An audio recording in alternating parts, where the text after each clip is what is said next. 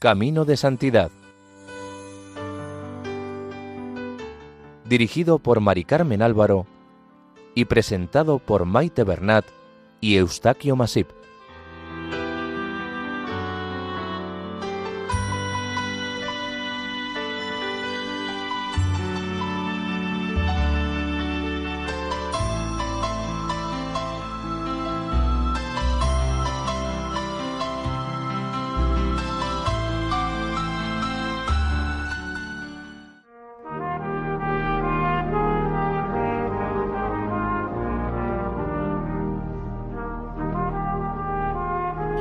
Nuestra cordial bienvenida a Camino de Santidad, un programa realizado por el equipo de Radio María en Castellón Nuestra Señora del Lledó.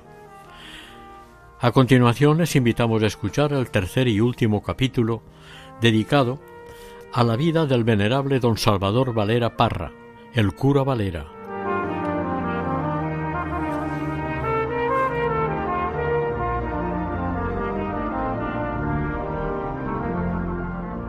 A don Salvador, bastante afectado de su cojera que los años habían agravado, le gustaba decir Yo voy bien, pero mis piernas van mal. Sin embargo, no cesaba en su actividad parroquial ni en sus compromisos diocesanos. En febrero de 1886 tuvo que desplazarse a Murcia para asistir a ejercicios espirituales como decano de todos los arciprestes de la diócesis, fue nombrado examinador prosinodal ad trienium, es decir, como examinador de los que han de ser admitidos a las órdenes sagradas como sacerdotes. Doña Dolores Mena, a quien nos hemos referido en el capítulo anterior, estando el cura bastante enfermo, hasta el punto que ya no se levantaba, fue a despedirse de él porque tenía que ausentarse por una temporada a sus posesiones de Totana. La alcoba del señor cura era un confesonario permanente para forasteros y algunos íntimos que se confesaban con él. En la sala de al lado de la alcoba pasaban horas y horas las visitas y de vez en cuando pasaban a la alcoba. Doña Dolores Mena era una de las que pasaban horas enteras en la sala o en la alcoba.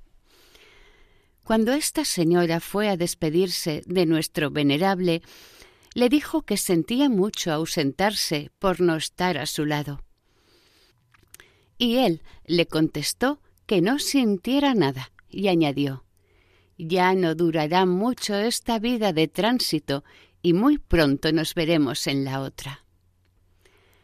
El señor cura tenía una forma de hablar que sus íntimos ya entendían perfectamente, y en este caso todos entendieron que los días del señor cura estaban contados, así como los de doña Dolores Mena. Ella lo interpretó de la misma forma y salió emocionada de la alcoba. Con esta idea de su cercana muerte, se despidió de su familia y amistades y marchó a Totana. Doña Dolores estaba en la plenitud de la vida, completamente sana. Todo le sonreía a su alrededor y tenía tranquilidad de conciencia. El cura Valera murió en marzo y doña Dolores en abril. No murió de enfermedad que se pudiese pronosticar ni en la que pudiese influir su estado de ánimo. Murió de tifus. Se cumplió lo predicho de que pronto se verían en la otra vida. De este caso también hubo testigos que lo declararon.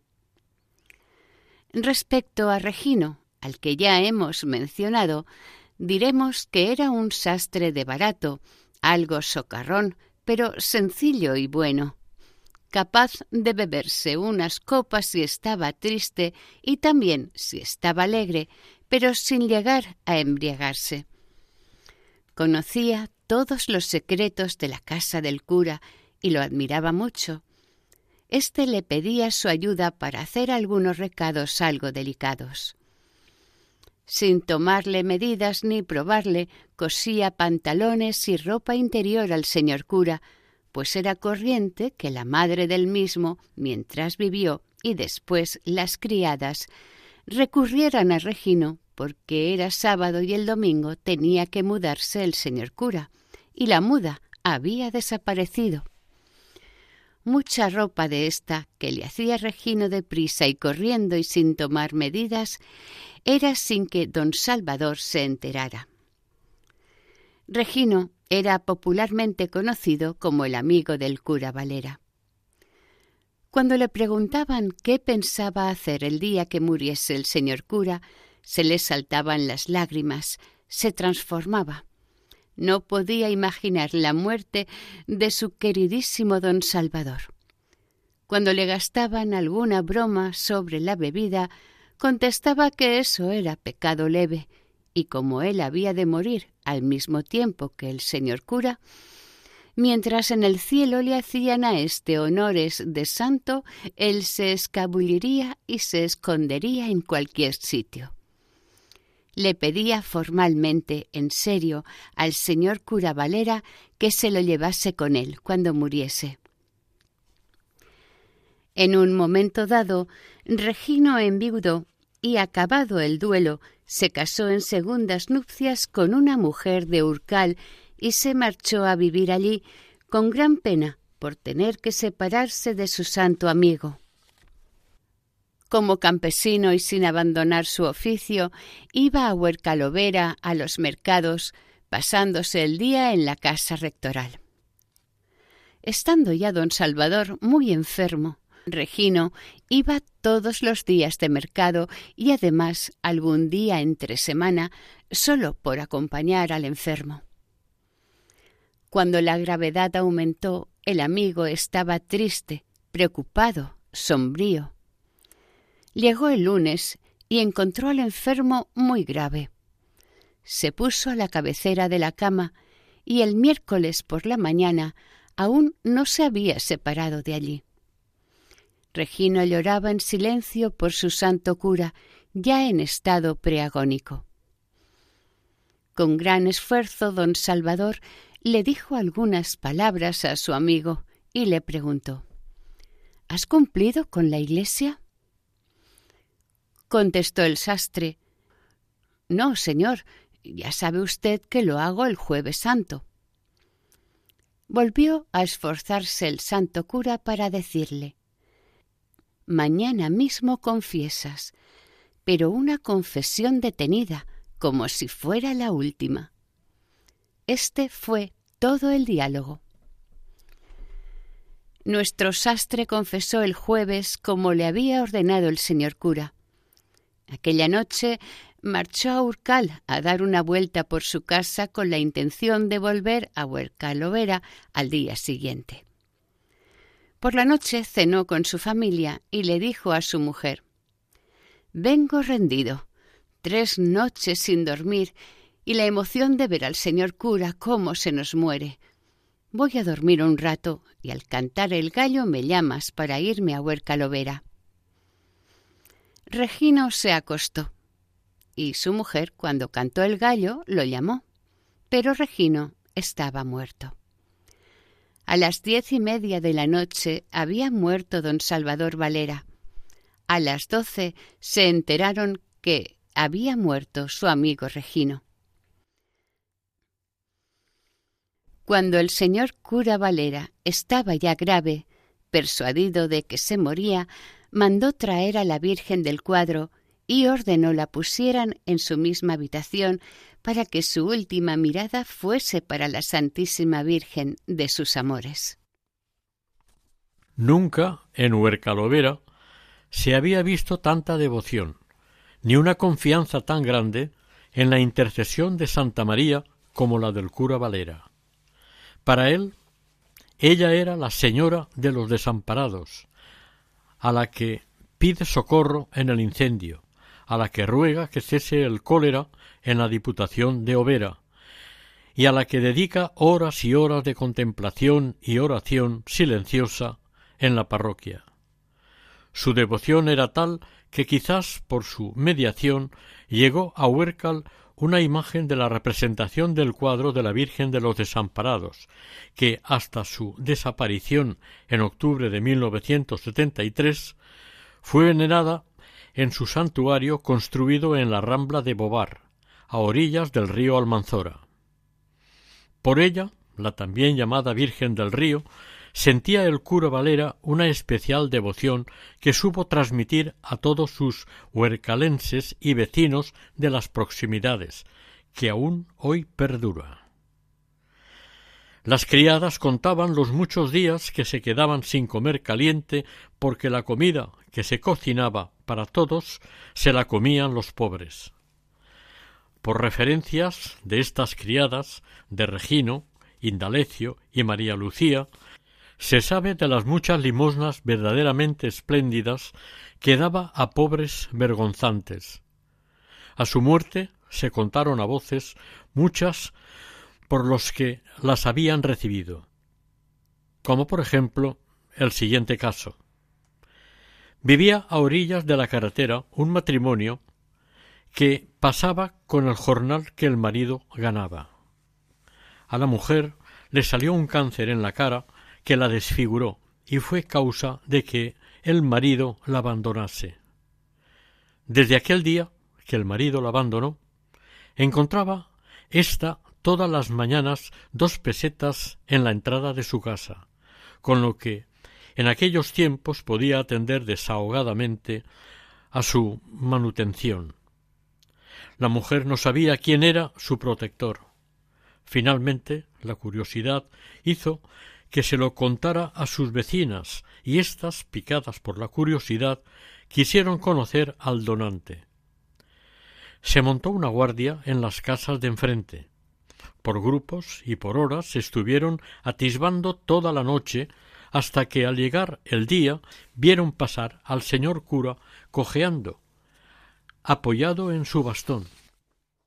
Se detuvo un momento en la puerta de la cancerosa por una rendija de la puerta, que ya conocía, echó una moneda y siguió adelante. Las mujeres ya habían descubierto quién mantenía a la enferma, y lo hicieron público sabiendo la amargura que producirían al cura.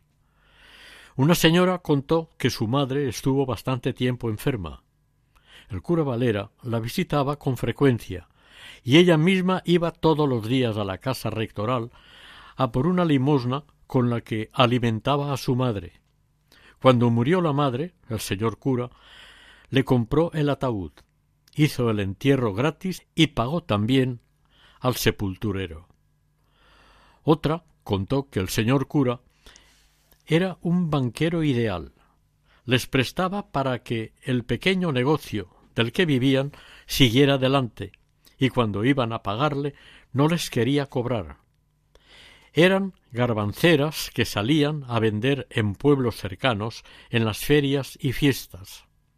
Contó una que fue garbancera que se acercaban las fiestas de Garrucha, donde tenía costumbre de ir con su mercancía de garbanzos torrados.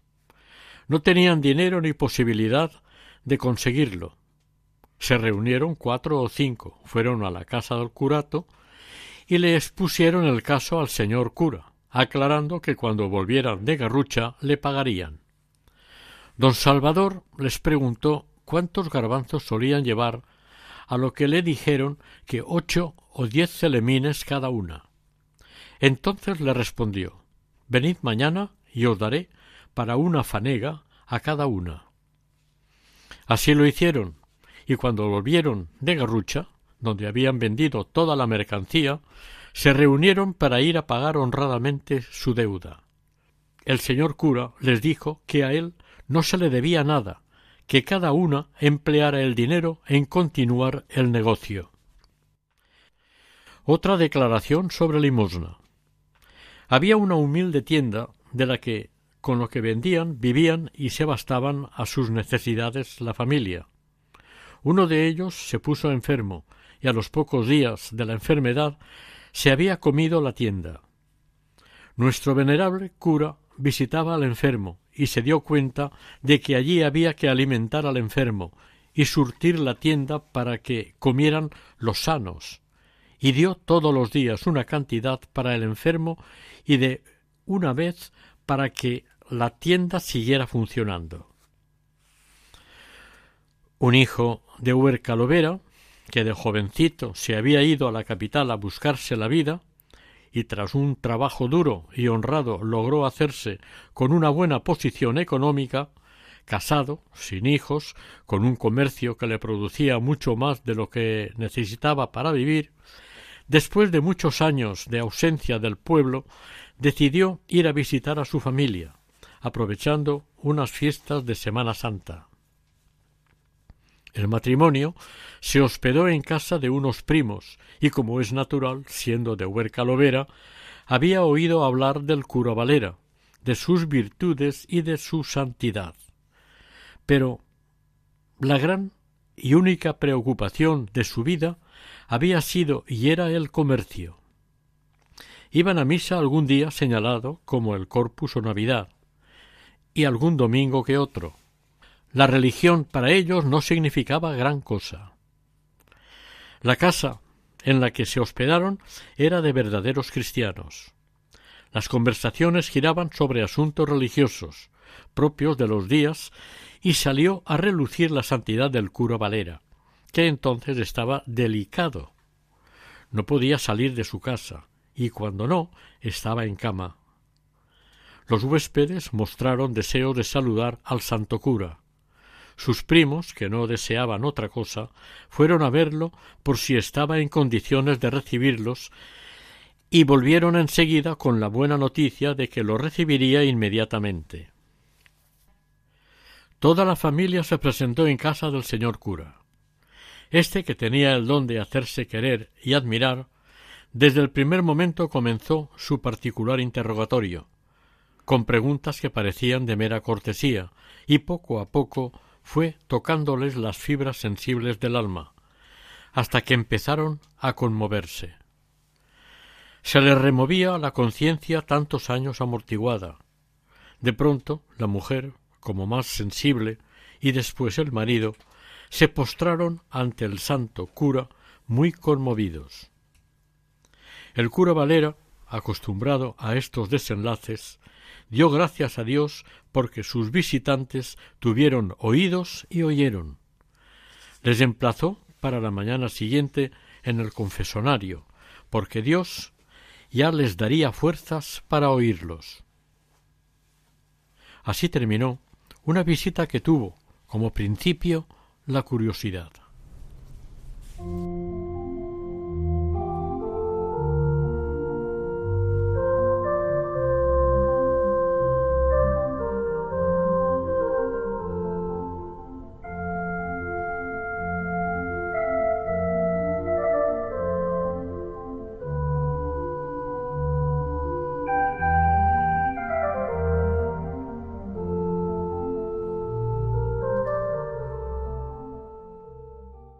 Solamente en dos ocasiones se dejó retratar el cura Valera. La primera por obediencia a su madre y la segunda en los últimos años de su vida a ruegos de su vecina doña Angustias Domecq, la segunda es la que más se ve en prácticamente todas las casas del pueblo, en sitio preferente y en otros lugares del contorno, así como en los sitios en que hubiera un almeriense. En las dos muestra la medalla de la Orden de Carlos III, que él aceptó sin más, pero jamás la mencionó y cuando se le hablaba de tal distinción cambiaba la conversación. En el primer retrato sonríe con naturalidad. En el segundo, la sonrisa es más apagada y más de resignación. Obedecía, y obedecía con toda su alma como un acto de servicio.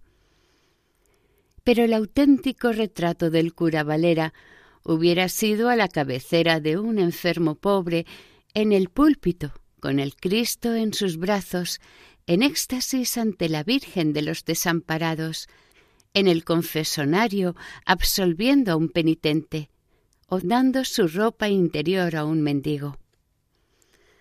Don Salvador no pudo dar jamás de golpe cantidades importantes por no disponer de dinero.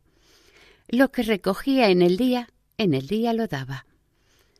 De las visitas de forasteros que recibía con frecuencia, sabía distinguir las que eran caso de conciencia y la de petición de dinero sin más.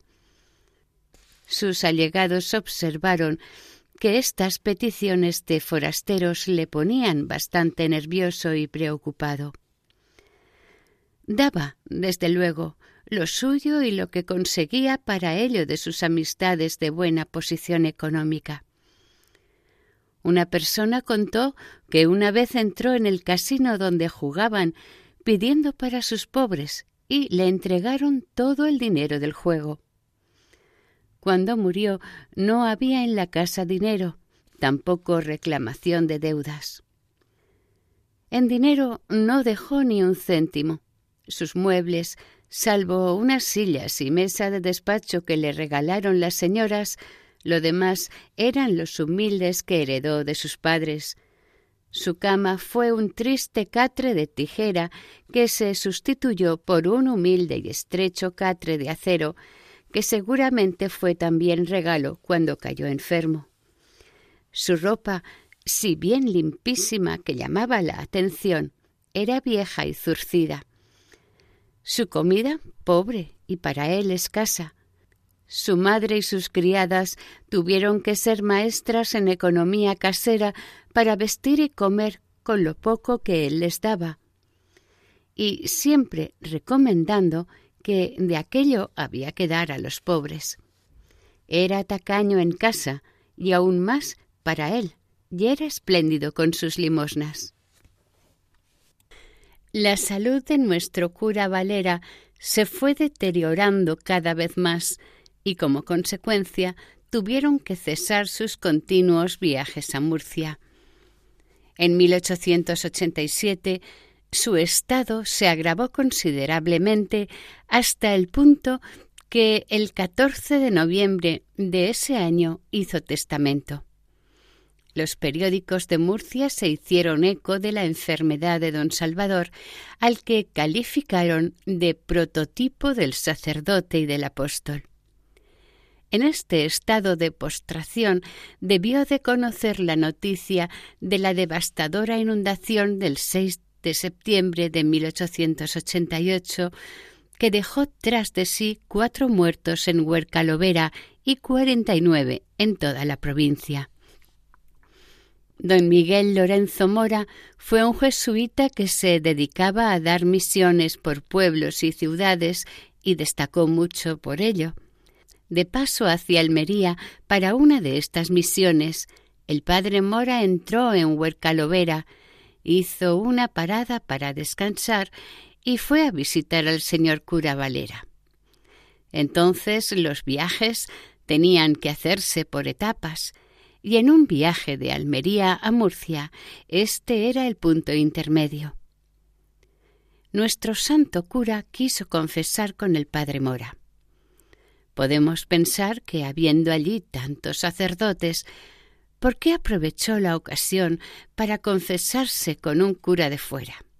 El cura Valera aconsejaba confesar sin reparar en el confesor, puesto que el sacerdote no se representa a sí mismo en el confesionario, sino a Jesús. Si aconsejaba eso, debería haber sido el primero en seguir el consejo. Por otro lado, era molestar a un hombre que iba de camino en un viaje tan penoso. Pero tenía una razón que se vio al final de la confesión. Cuentan que confesó y al terminar el señor cura Valera quiso besar los pies del padre Mora, lo que éste impidió. Entonces don Salvador dijo quiero besar los pies a mi sucesor en este curato. Profecía que el padre Mora trató de cortar argumentando que por pertenecer a la Compañía de Jesús y estar dedicado a las misiones, era imposible que pudiera trabajar en parroquias. Pero la profecía se cumplió. El cura Valera fue enterrado el 19 de marzo de 1889 y el padre Mora tomó posesión de esta parroquia el 16 de abril de 1889. Los días en la tierra de don Salvador iban tocando a su fin.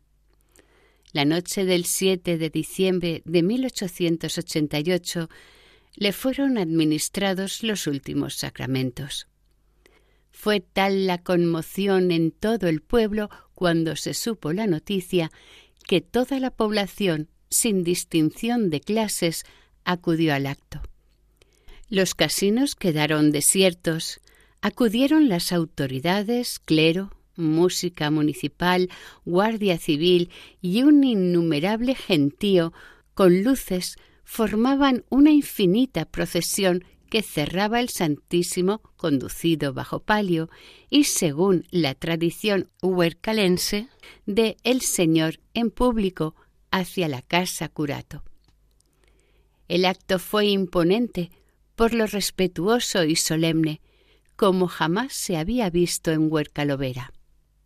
Al ir la gente a la casa curato a despedirse del cura Valera, sus aposentos fueron descubiertos entonces por muchos que salieron admirados. Alguno dijo En un catre de tijera, con una colcha de percal estampado, de las más baratas, agonizaba nuestro santo. Era la misma estampa que vemos representada de estos santos antiguos en el desierto, esqueléticos, sin adornos. Una litografía a la cabecera y una silla de Anea era todo el menaje de un arcipreste, párroco y caballero de Carlos III. Publicó el diario. Los vecinos de Huercalovera adoran a su bondadoso párroco y es tal el entusiasmo que por él tienen que lo veneran como santo contándose infinidad de prodigios suyos. Dios quiera conservar la vida de tan santo y virtuoso sacerdote para bien suyo y de aquel vecindario.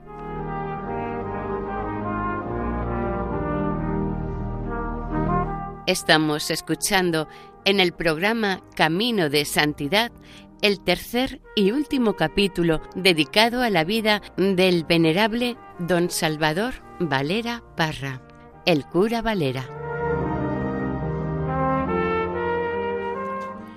Pero la voluntad de Dios era otra. La llama de don Salvador se fue apagando. Durante tres meses todas las gentes vivieron pendientes de su agonía. Durante este tiempo se trasladó a la casa curato el cuadro de la Virgen de los Desamparados. El 3 de marzo se agravó considerablemente su estado, hasta que, a causa del catarro intestinal crónico que padecía, Falleció el 15 de marzo de 1889, a las diez y media de la noche, rodeado de una inmensa muchedumbre que rezaba constantemente sin apenas respetar la intimidad de su lecho. Con su muerte se apagaba la llama humana que guiaba a los parroquianos, desaparecía un modelo de padre, de pastor, un guía en los tiempos difíciles. El fiel sacristán Indalecio Camacho, secretario y testigo de muchos milagros, le asistió hasta el último momento, vistió su cadáver, ayudó a su embalsamamiento, depositó sus restos en la tumba donde reposan y cantó con lágrimas en los ojos en los funerales. Sus funerales no se pueden describir. Nunca se había vivido en Huercalovera semejante manifestación de duelo. Sus contemporáneos contaron, entre otras cosas, lo que sigue. No hubo una sola persona que no derramase abundantes lágrimas al visitar su cadáver expuesto en la capilla de esta iglesia, en la que ni de noche ni de día se separan un momento de su lado estos habitantes. El cronista sigue diciendo Cuando alguien dijo el cura ha muerto, aquella masa enorme, apiñada ante la casa parroquial, prorrumpió con un sollozo imponente. La gente entró en tromba en el cuarto donde estaba el cadáver, tocando su rostro, y las vestiduras del sacerdote, robando un trocito de la mortaja y llorando sobre el cadáver del humilde párroco, del virtuoso cura, ante el cual habían pasado los obispos, cuando vivía, besándole la mano y pidiéndole sus bendiciones. Por unanimidad el pueblo pidió que los restos mortales de don Salvador fueran enterrados en la iglesia parroquial. Para ello se pidió inmediatamente el permiso al obispado y al gobierno. Este último dio su permiso exigiendo a cambio solamente que el cadáver fuera embalsamado. La sociedad cooperativa y el casino se pusieron inmediatamente a recabar los fondos necesarios para pagar todos los gastos derivados del entierro y la preciosa caja de zinc en la que se depositó el cuerpo después de embalsamarlo, y que reemplazó a la de madera donde había estado puesto el cadáver y que fue literalmente desmenuzada para hacer reliquias. Todos los médicos de la localidad se prestaron gustosos y gratuitamente a hacer el embalsamamiento del cadáver, a pesar de la escasez de medios. Los maestros y oficiales de albañilería que había en la población se disputaron el trabajar de balde en la bóveda que se construyó en el altar mayor de la iglesia parroquial. Para enterrarlo lo tuvieron que vestir con ropas nuevas, pues la gente le había cortado trozos de tela hasta dejarlo casi desnudo. El martes 19 de marzo de 1889, a las cinco de la tarde, o sea, a los cuatro días del fallecimiento, llegó el momento de dar el último adiós al cadáver del venerable párroco. Después de cantado un responso, se puso en marcha el cortejo fúnebre. Este recorrió varias calles donde los balcones estaban repletos de señoras con mantilla, y después regresó de nuevo a la iglesia. El sentimiento de la gente es indescriptible. Cuando el féretro llegó de nuevo a la parroquia, hubo de pasarse de mano en mano sobre las cabezas hasta llegar a la verja del presbiterio donde le esperaban el clero, las autoridades y los encargados de darle sepultura. Al pasar la verja hubo un gran grito general unánime. De vez en cuando el grito de Adiós, Padre mío, sacudía los nervios y hacía brotar las lágrimas. Y así, entre llantos y silencios, que son más dolorosos, pasó el entierro. Fueron muchos los paisanos que vivían fuera y se desplazaron a Huerca Lovera para asistir al entierro. De Urrácal, pueblo de la sierra, fue un huercalense que vivía allí solo para asistir al entierro. Le acompañaba otro vecino que no tenía nada que ver con Huercalovera, ni con el cura Valera, pero quiso ir al entierro. Los dos se acercaron a ver el cadáver, se aproximaron con dificultad al féretro y consiguieron un buen sitio desde donde se le veía bien el rostro, que la muerte no había desfigurado, y mostraba su habitual y celestial sonrisa. El vecino de Urrácal, oriundo de Huercalovera, lloraba lágrimas de dolor por la pérdida de un santo de la tierra, que más de una vez había hecho vibrar su alma escuchando los sencillos sermones y seguramente en el confesonario. El vecino de Urrácal, oriundo de Urrácal, no lloraba. Tenía el rostro pálido, los ojos desencajados, la respiración dificultosa y todos los síntomas de estar aterrado.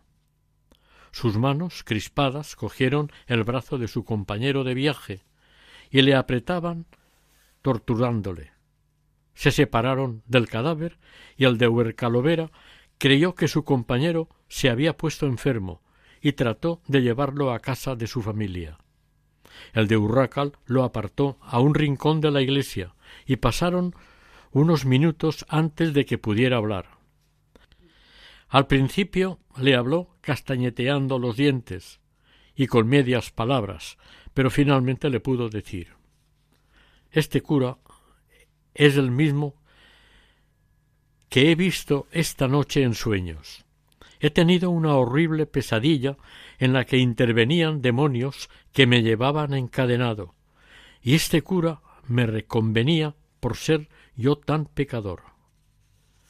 Al enterarme de que venías al entierro de un cura santo, no sé por qué, presentí que era el mismo que, sonriente, me amenazaba con el infierno si persistía en mi vida de pecador, y te acompañé. Y es el mismo, el mismo.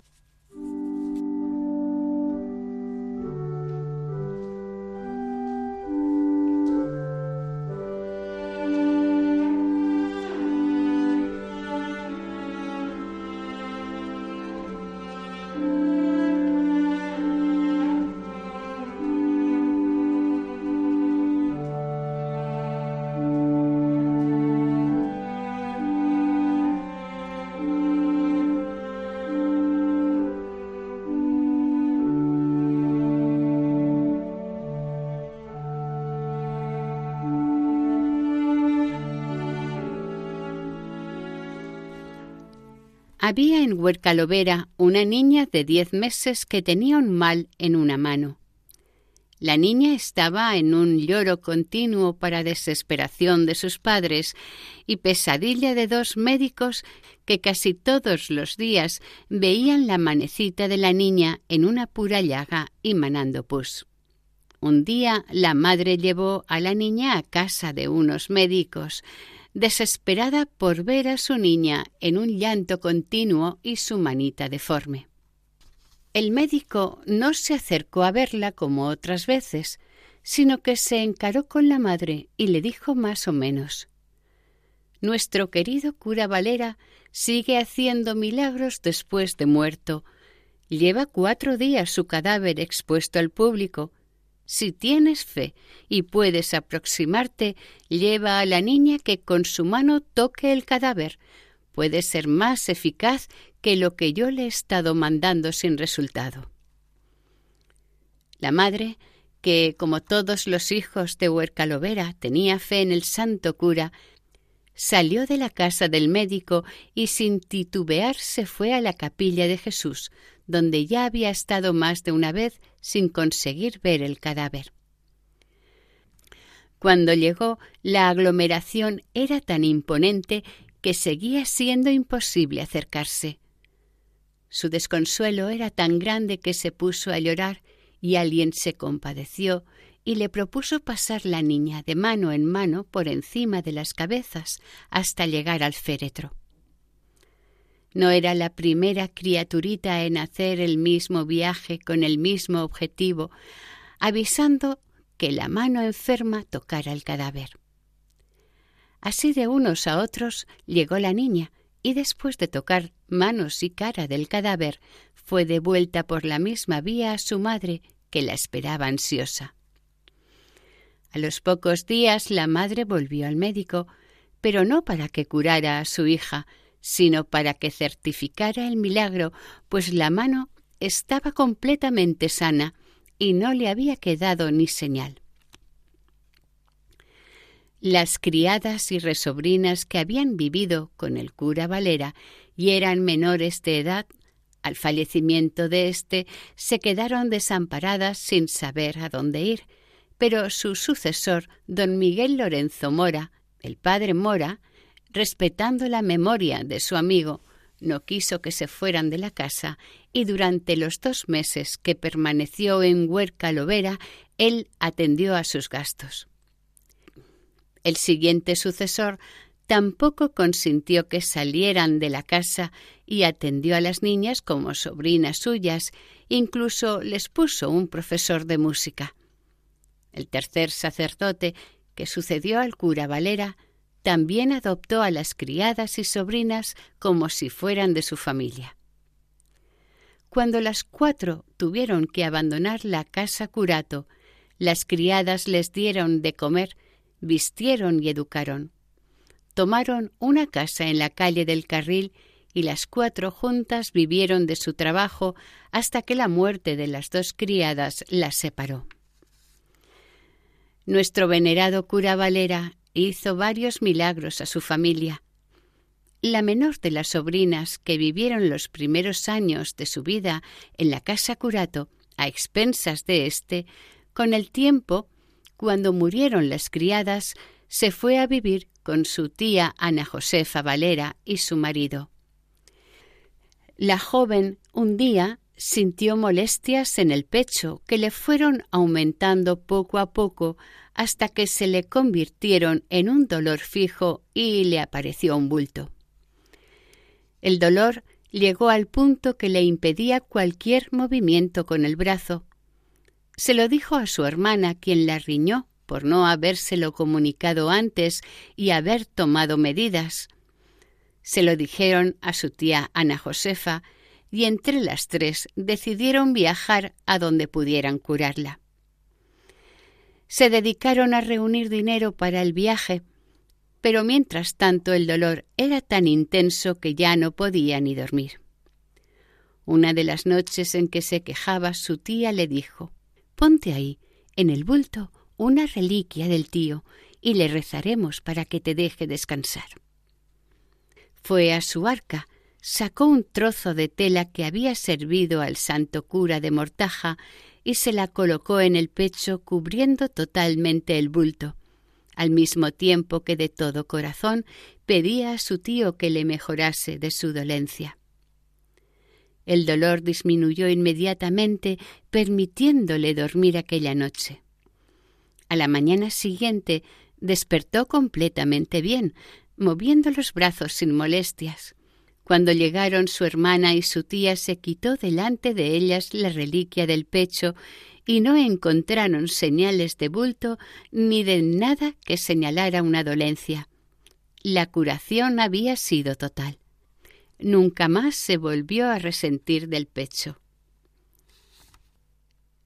A los ocho años del fallecimiento de don Salvador, don Luis López Ballesteros, eminente político, publicó una descripción sobre él en la que dice fue en vida implacable para consigo, sobrio como un ermitaño, cruel para su cuerpo macerado por el cilicio, cuyo uso negó siempre, afable en el trato, indulgente hasta la exageración en el tribunal de la penitencia, caritativo hasta el punto de dar lo indispensable, orador persuasivo en el púlpito, severa la figura, dulce la mirada y alto y enjuto hasta la demacración el cuerpo. Vivió como un asceta y murió como un justo.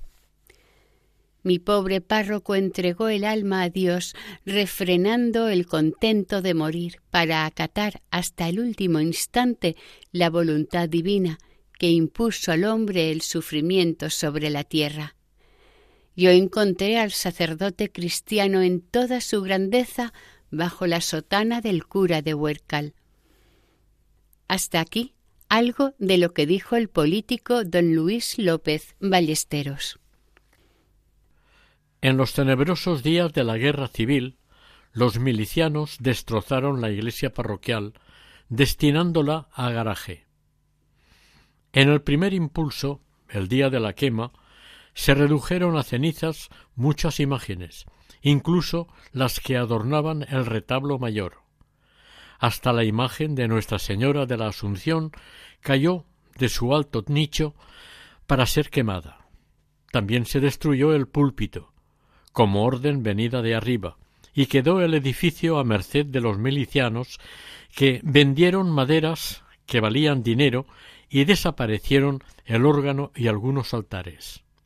Se hicieron puertas, ventanas y muebles con estas maderas.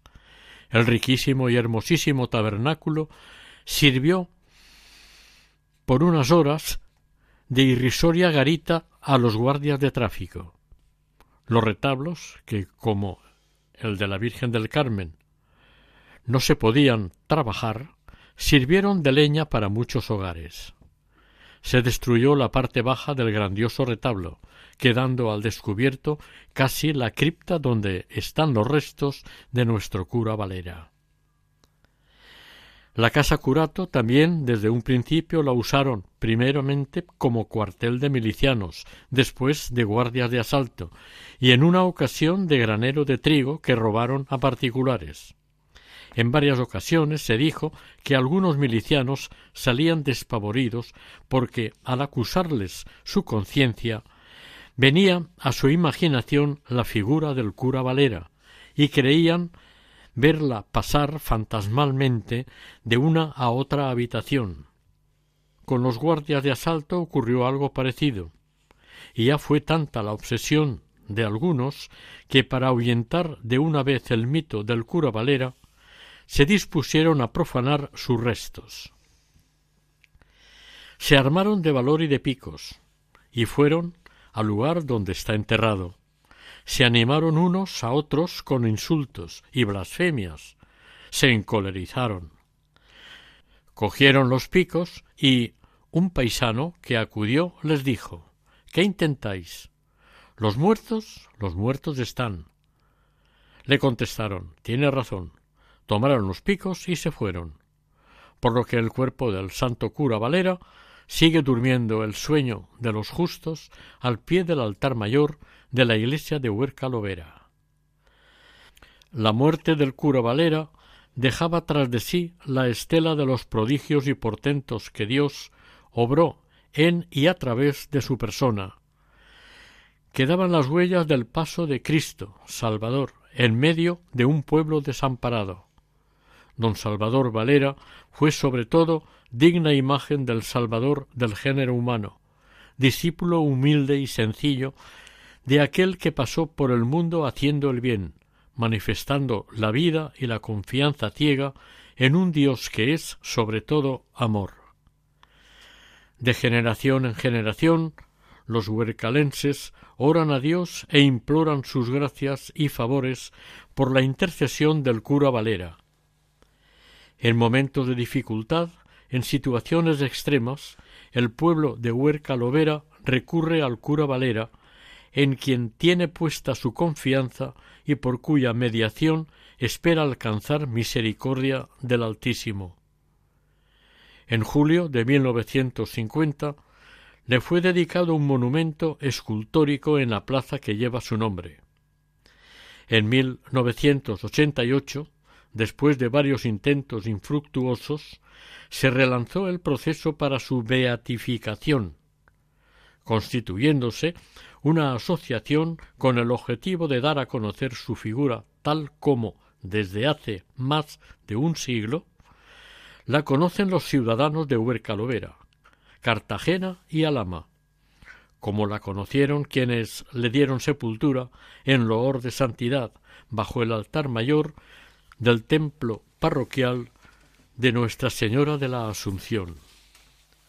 Entre 1991 y 1996 se llevó a cabo la fase diocesana de su causa de canonización. Este decreto pontificio culmina el estudio que la Congregación para las Causas de los Santos de Roma ha realizado del apositio que ha recogido la prueba de la vivencia heroica de las virtudes presentada en 2018.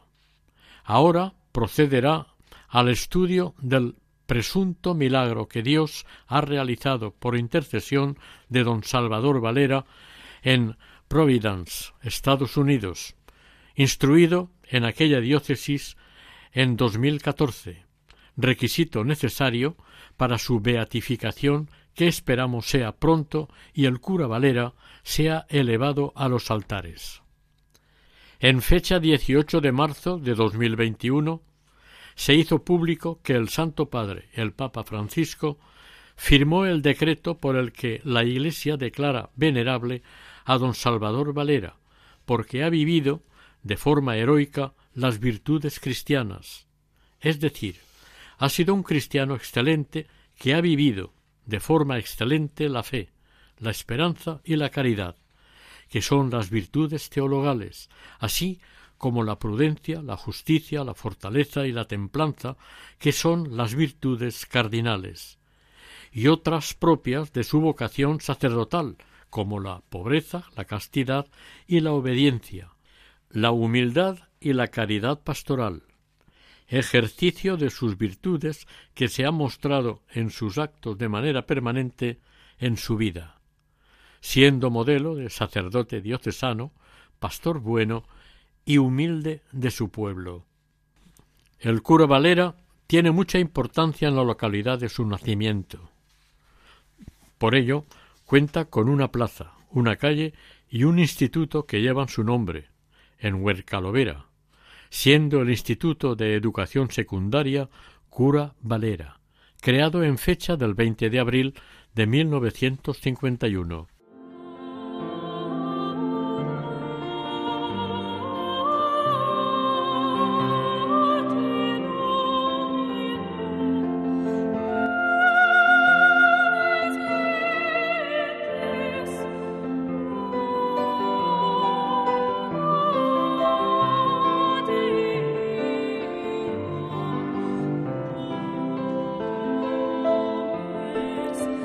Oración. Señor, luz de tu pueblo y pastor de los hombres, que llamaste a tu siervo Salvador Valera Parra a participar del sacerdocio ministerial de tu Hijo Jesucristo. Te rogamos humildemente que, si esa es tu voluntad, glorifiques a tu siervo a fin de que, estimulados con su ejemplo y ayudados por su intercesión, podamos guardar íntegro el don de la fe y servirte siempre con fidelidad. Si es para tu mayor gloria y bien de nuestras almas, te pedimos por su intercesión nos concedas la gracia particular de... Aquí se hace la petición. Por el mismo Jesucristo nuestro Señor. Amén.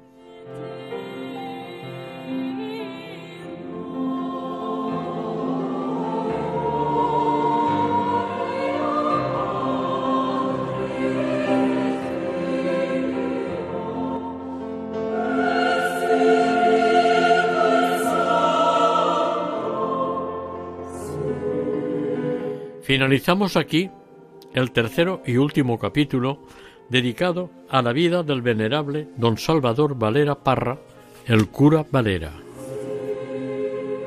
Han participado en este programa Maite Bernat en el micrófono y sonido y Eustaquio Masip en el micrófono. Para contactar con este programa pueden hacerlo a través del correo electrónico camino de santidad arroba radiomaria.es.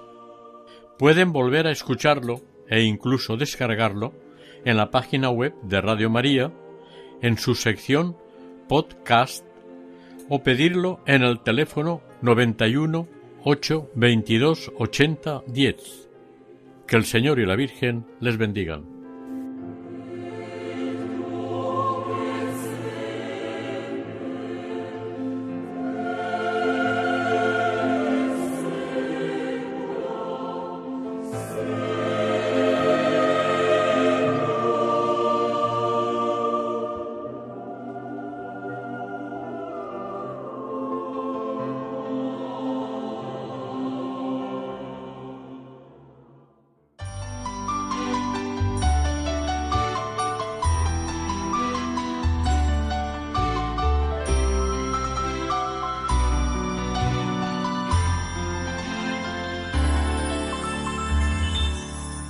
Camino de Santidad. Dirigido por Mari Carmen Álvaro y presentado por Maite Bernat y Eustaquio Masip.